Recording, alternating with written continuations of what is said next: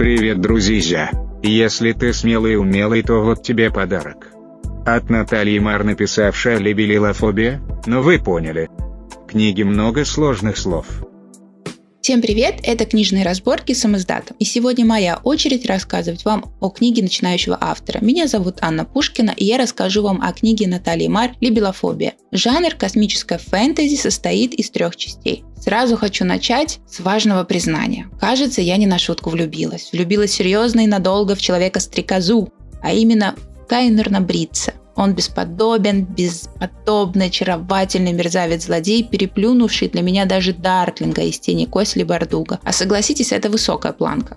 Ладно, а теперь по порядку, к Бритцу мы еще вернемся, хотя моя бы воля, мы поговорили только о нем, но тогда вы ничего не поймете.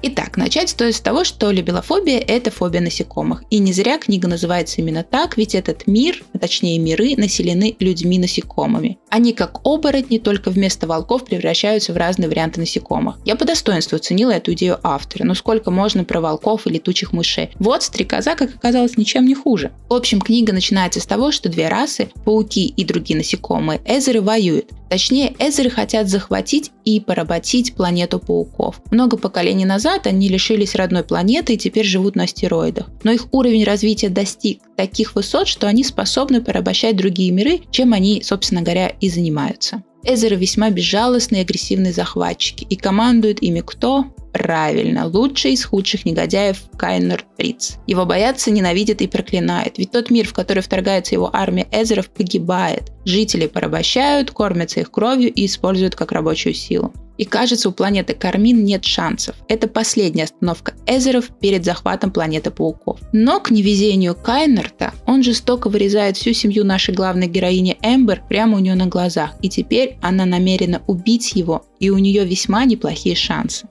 Сама автор говорит, что мечтала создать историю с двумя коварными компонентами. Первый – это животный страх перед насекомыми. Она хотела погрузиться в них настолько глубоко и близко, чтобы полюбить. А второй компонент – любовь. Там, где по всем признакам, правилам и принципам должна быть только чистая ненависть, не способная эволюционировать любовь. Это был вызов ей как автору, потому что она выдумала такую несовместимость между героями, что самой было страшно, но в тот же момент и увлекательно приниматься за эту идею. Почему конкретно я рекомендую эту книгу к прочтению? Ну, во-первых, хороший, неординарный мир и очень любопытные расы. Во-вторых, автор действительно умеет создавать крутых героев. Их много, но всех легко запомнить, потому что каждый имеет индивидуальность и свою изюминку, и к тому же превращается в какого-то своего гада, либо насекомого. В общем, они очень запоминающиеся. Ну и в-третьих, и это, пожалуй, самое главное, есть много книг, где главные герои стоят по разную сторону баррикад и вынуждены ненавидеть друг друга. У этого поджанра даже есть название «От ненависти до любви». Но впервые я читала и понимала, что ничто на свете не может заставить персонажей этой истории полюбить и простить друг друга. Это просто невозможно. Но так хочется верить, что все-таки у них получится. В книге нет добра и зла в привычном понимании этих слов.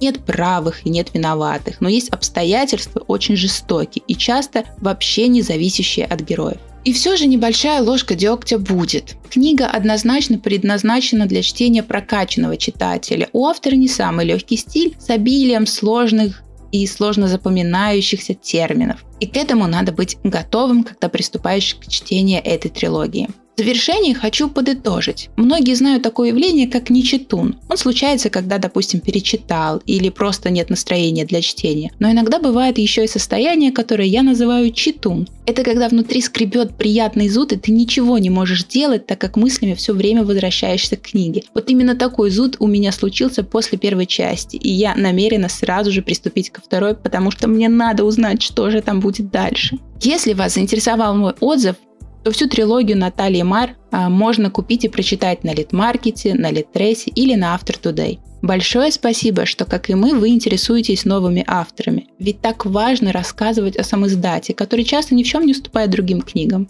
А с вами были книжные разборки и я, Анна Пушкина. До следующих выпусков.